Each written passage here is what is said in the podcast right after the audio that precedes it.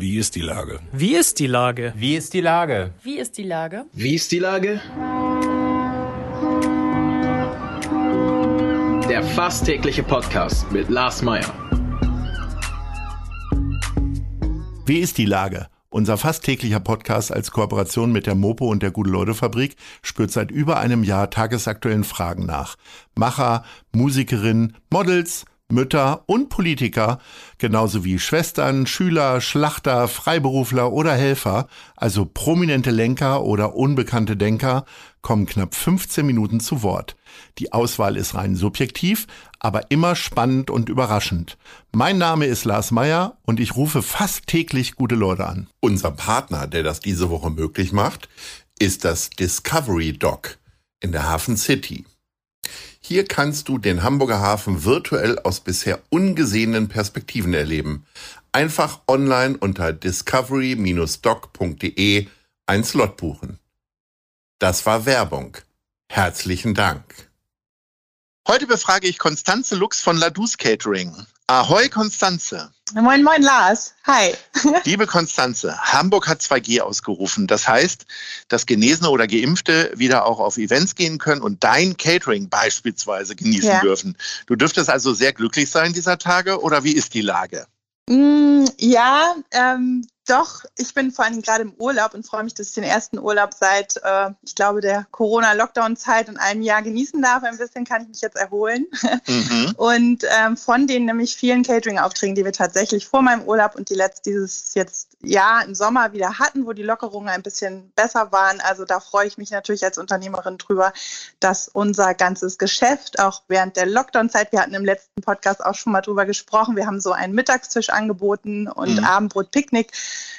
äh, Körbe quasi, dass das wieder ein paar Neukunden ähm, auf uns aufmerksam gemacht hat und wir jetzt ein bisschen davon zehren können, ja, als Unternehmer. Aber sag mal, den Mittagstisch, den macht ihr jetzt nicht mehr, oder? Nee, den, nee, den machen wir nicht mehr. In der Tat, das hat sich auch monetär für uns in der Hinsicht nicht gelohnt, ähm, dass der Aufwand dann doch recht groß war. Also ja. für die Erhöhung des Bekanntheitsgrads war es gut und ähm, die Kunden, die dort zu Gast waren, haben auch häufig halt jetzt Caterings nachgefragt. Also da aus der Marketingperspektive hat es uns was gebracht, ja. Und das ist ja durchaus eine Perspektive, die ich auch sehr zu schätzen weiß. Ähm, okay, das heißt, du machst jetzt erstmal Verschnaufpause und dann geht es jetzt an die angesprochenen Veranstaltungen und dann ist wieder alles in Butter. Ja, so richtig in Butter ist nicht alles, würde ich sagen. Also wie gesagt, als Unternehmerin freue ich mich natürlich darüber. Ähm, wir hatten, glaube ich, letztes Mal auch darüber gesprochen. Wir haben ein sehr gutes Netzwerk auch in Eimsbüttel gestartet mhm. unter den Unternehmerinnen, den kleinen Unternehmen, jetzt nicht nur aus der Gastronomie, die mich ja betrifft, sondern auch aus anderen Bereichen. Also wir sind ja auch sehr in Austausch gegangen ähm, in der harten Phase des Lockdowns mit Einzelunternehmerinnen hier in Eimsbüttel, in der ich ja, in dem ich ja mit meinem Unternehmen beheimatet bin. Das sind kleine Bekleidungsgeschäfte oder eine Friseurin, mit denen wir angefangen haben, hier ein Netzwerk zu starten, sozusagen, ähm, eine kleine Interessenvertretung hier in Eimsbüttel. Okay, und da habt ihr euch immer mal wieder ausgetauscht. Es war ja, man kann sich ja fast nicht mehr dran erinnern, aber vor einem halben, dreiviertel Jahr war ja, ja. ein Thema immer, die Überbrückungszahlungen kommen zu spät und so. Und irgendwann hat ja auch Herr Dressel, äh, unser Finanzminister, sehr, äh, Finanzsenator, sehr gewütet und den Wirtschaftsminister Altmaier äh, quasi angefunkt und irgendwann flossen die ja jetzt wieder, ne? Genau, also es sind jetzt viele Themen, die auf dem Tisch liegen. Also bei uns war es ja damals, wir haben halt, wie gesagt, in der letzten Lockdown-Phase, wo wir uns ja auch noch nicht treffen konnten mit mhm. so vielen Leuten, im, äh, ne, in, wo noch die Kontaktbeschränkungen waren. Also im letzten Winter quasi haben wir gesagt, wenn es dann wieder geht im Sommer, möchten wir gerne so eine Art, also Stammtisch hört sich immer so profan an, du weißt, was ich meine, halt einfach einen Austausch mhm. unter den regionalen Unternehmern hier starten, indem wir all diese Themen, die gerade auf dem Tisch liegen, einfach mal ansprechen können, um uns sozusagen innerhalb zu stärken. Man kriegt das jetzt ja mit. Größere Unternehmen haben halt viel Lobby. Wir haben das als kleine nicht. Und Corona hat halt gezeigt, dass man zusammenhalten muss und solidarisch auch mal gucken muss, auch ja, wer dann da halt noch so welche Sorgen hat. Und wir haben festgestellt tatsächlich, es sind, auch wenn es branchenfremde Themen sind, eigentlich die gleichen. Das betrifft jetzt natürlich aktuell ähm, die Corona, ähm, die Rückzahlung quasi der Corona-Sofortmaßnahmen. Äh, Ach, jetzt geht es wieder zurück alles, oder wie? Äh, genau, das ist auch spannend, dass du nachfragst, weil genau wie dir geht es nämlich ganz vielen, die überhaupt nicht wissen, was gerade läuft. Also ich kann da kurz mal ins Boot holen. Die EFB hat halt jetzt quasi ähm, Rückzahlung, ähm, also man muss halt, man musste ja damals ähm, für die Sofortmaßnahmen wurde, als es dann irgendwann technisch möglich war, Hamburg war das, äh, glaube ich, das vorletzte Bundesland, wo das, wo man diese Anträge stellen konnte, ähm, hat man also einen Liquiditätsengpass für die folgenden drei Monate angeben müssen. Das war schon sehr kompliziert. Ähm, es gab natürlich auch da Restriktionen oder also halt äh, Rahmenbedingungen, die man halt erfüllen musste.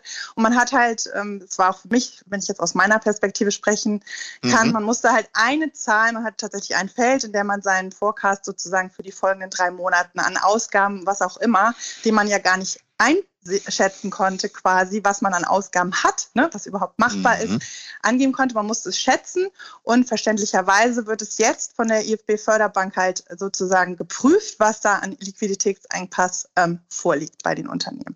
Das ist aktuell der Fall. Bis Ende August ähm, hatte man Zeit. Das war viel zu viel zu viel zu früh. Also einige haben ihre mhm. Anträge schon eingereicht. Also es liegen schon Zahlen vor. Aber es wurde jetzt bis Ende dieses Monats noch verlängert. Das ist aktuell Thema, weil diejenigen, die anteilig schon Bescheide bekommen haben, Rückmeldebescheide, und das weiß gerade keiner, die müssen fast oder überwiegend 90 bis 100 Prozent der geleisteten Zahlung zurückzahlen. Und wie begründet man das tatsächlich? Naja, es geht ja so war es auch angegeben. Es ist ein Liquiditätsengpass, sprich, ich mache jetzt mal exemplarisch, wenn man jetzt. Also ähm, es ist im Grunde ein zinsloses Darlehen nur gewesen, damit ja. sie durch die schlechten Zeiten kommen, die ganzen Unternehmer, oder? Genau, es sollte ja deine Liquidität sichern. Also ich erinnere mich auch noch, ähm, wenn ich zurückspule, März letzten Jahres in Fernsehsendungen, es gab ein äh, Minister, der halt im Fernsehen sagte, ne, es sollen auf jeden Fall kein Betrieb müsse in die Insolvenz gehen und sie werden Hilfsprogramme organisieren. Darum ging es ja dann, was auf die Beine zu stellen, wo es dann auch darum geht, geht es um einen Kredit, was auch immer. Ich glaube, Tim Melzer, ne, kennen wir ja auch, hat halt gesagt, es nützt auch ein Kredit nichts, weil quasi das Steak, was ich heute nicht verkaufen kann, kann ich morgen auch nicht doppelt verkaufen. Das ist ja das ja. Problem der, ne, des, ähm, äh, Nachholprinzips, was nicht greift. Aber so ist es quasi, hast du dann im Mai oder im April, warte mal, wenn es jetzt im März der Antrag ging oder April, einen der Monate wird, an, also bei mir sind es April, Mai, Juni, die Monate, die sozusagen ähm, als Grundlage gelten, äh, wenn du dann in dem letzten Monat so viel Umsatz gemacht hast, also es werden quasi Einnahmen gegen ähm, also deine Umsätze, die du gemacht hast, gegengerechnet, dann sozusagen äh, kriegst, so hast du keinen Anspruch auf Förderung. Also, und bei dem Einzelunternehmen ist es so, bei dem Einzelhandelsunternehmen, ähm, da wird auch als Grund, ich muss es mal nachgucken, ich habe es mir aufgeschrieben, ähm, das ist, ja, es ist wirklich so, es ist auch sehr undurchsichtig und das ist eigentlich auch ein Grund, warum wir zusammengesessen haben. Es ist für eine, also bist ja als Einzelunternehmer, bist du ja auch deine eigene Finanzabteilung, deine eigene Marketingabteilung, du hast vielleicht einen Steuerberater extern, der dich beraten kann, aber es ist halt tierisch untransparent, auch wenn man Rückfragen stellt, muss auch erstmal nachgeguckt werden in den Bedingungen, die sich dann auch nochmal rückwirkend geändert haben. Also ich glaube, es war auch im Antragszeitraum März letzten Jahres so, dass die AGBs mehrfach geändert wurde. Also so richtig übersichtlich ist es nicht. Also um das mal, äh, ich versuche das jetzt nochmal ja. zu übersetzen für die Leute, die nicht selbstständig ja. sind. Ihr habt also eine, eine Förderung oder eine, eine, Geldhilfe bekommen, meinetwegen für drei Monate, ich sage jetzt mal 20.000 Euro.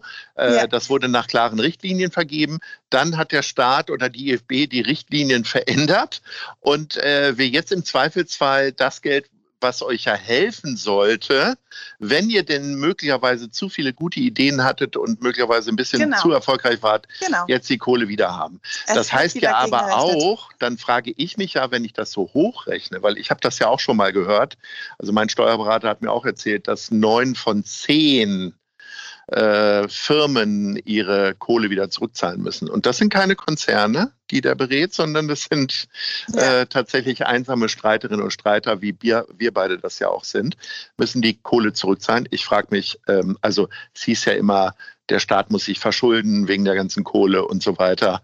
Äh, ist ja doch irgendwie auch ein Geschmäckle und auch irgendwie ganz merkwürdig, was jetzt eigentlich dann auch mit dem Geld schon wieder passiert, weil nach außen hin wurde ja immer erklärt, wir müssen jetzt helfen.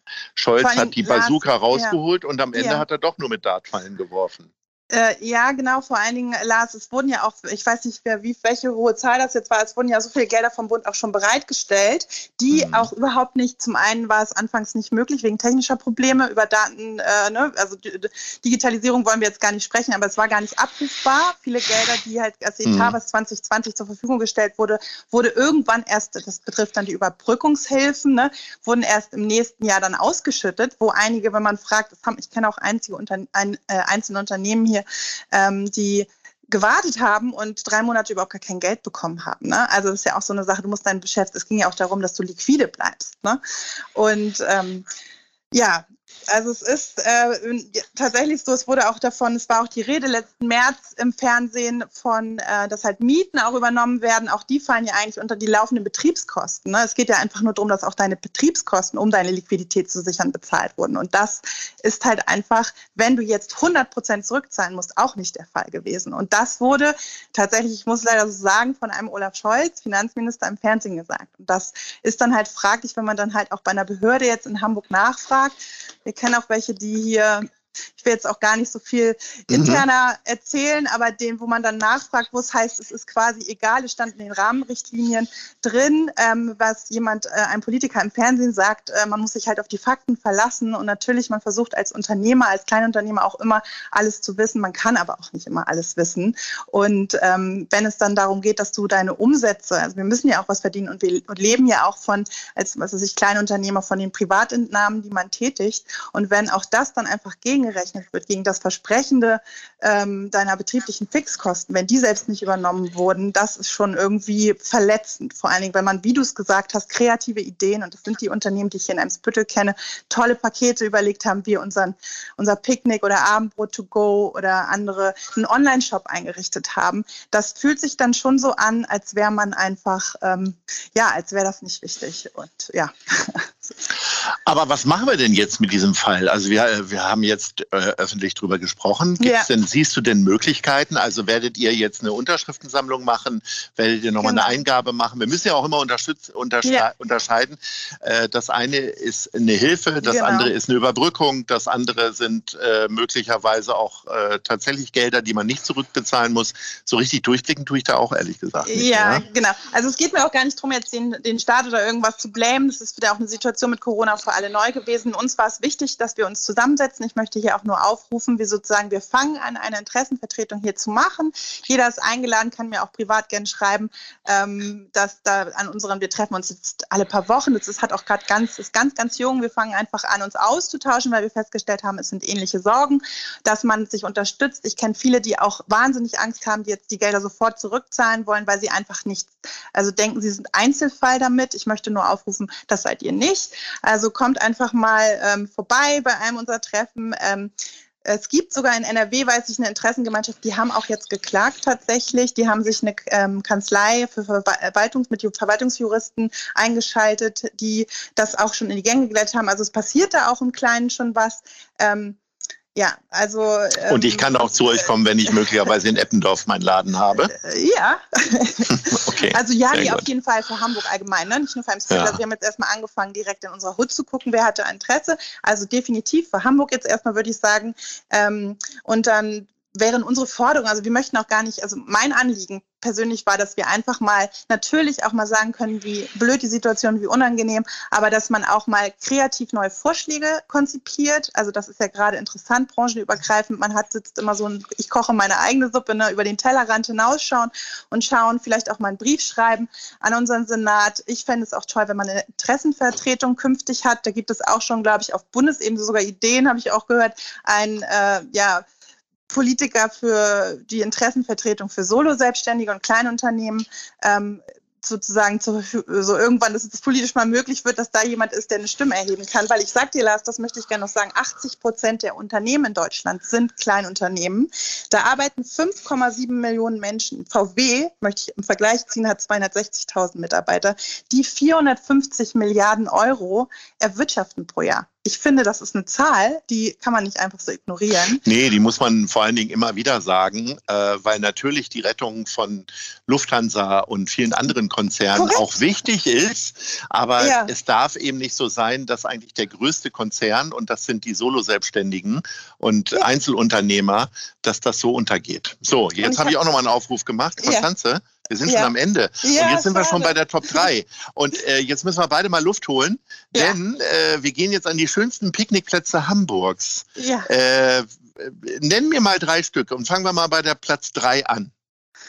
Als Platz 3 ist das äh, nicht so schön. So Gott, ich kann die gar nicht werten. Hamburg ist so schön. Hamburg äh, hat schöne Plätze. Also mhm. ähm, ich glaube, eins meiner Highlights ist tatsächlich außerhalb auch meines Stadtteils Platz 3 dann ähm, ein, ich bin ja selber vegan seit langem, ein mhm. äh, Fischbrötchen am Hafen zu kaufen und bei den Docklands auf die HVV-Fähre zu fahren Ach, nach gerne zum Elbstrand. Das ist einer meiner Top äh, ja, drei, würde ich dann sagen. Platz zwei. Weil man genau mit seinem schönen äh, Ticket auch dann ähm, eine kurze Fahrt, eine schöne Bootsfahrt noch dabei hat. Für Touristen mhm. immer mein Highlight auch. Ähm, dann Jenisch Park finde ich auch ganz wundervoll. Ich habe letztens eine Kräuterwanderung dort gemacht, auch wunder wundervoll. Eine Kräuterwanderung, okay. Ja, auch ganz so. spannend. Und, und jetzt dein schönster Mein Top 1 ist natürlich in meinem Stadtteil Eimsbüttel, Eimsbüttler Park. Kennst du vielleicht ja. hinten beim äh, Wasserturm? Es gibt da ein Nabu Na Naturfläche. Das finde ich mhm. schön. Oder auch ganz besonders schön Freilichtkino wurde ja auch veranstaltet diesen Sommer wieder. Ähm, ich Corona auch konform. Leider ist Leider. ganz toll, kann ich sagen, ist mein absolutes Highlight. Und dort zu picknicken vor der Leinwand, wenn das Wetter schön ist, ist dann meine Top 1. Das machen wir dann im nächsten Jahr, wenn wieder Wetter ist. Jetzt ist Herbst und äh, unser kleines Gespräch zu Ende. Liebe Konstanze, ja. ich wünsche dir wirklich ganz viel, dass du deine Leidenschaft behältst, dass du deine Kraft Danke. behältst, nicht nur für dich selbst dich einzusetzen, sondern für viele andere auch. Danke dir im Namen dieser vielen Ungehörten bisher, dass ja. du diese Stimme erhebst. Ahoi. Danke. Ja, gerne. Tschüss. Tschüss. Dieser Podcast ist eine Produktion der Gute-Leute-Fabrik und der Hamburger Morgenpost.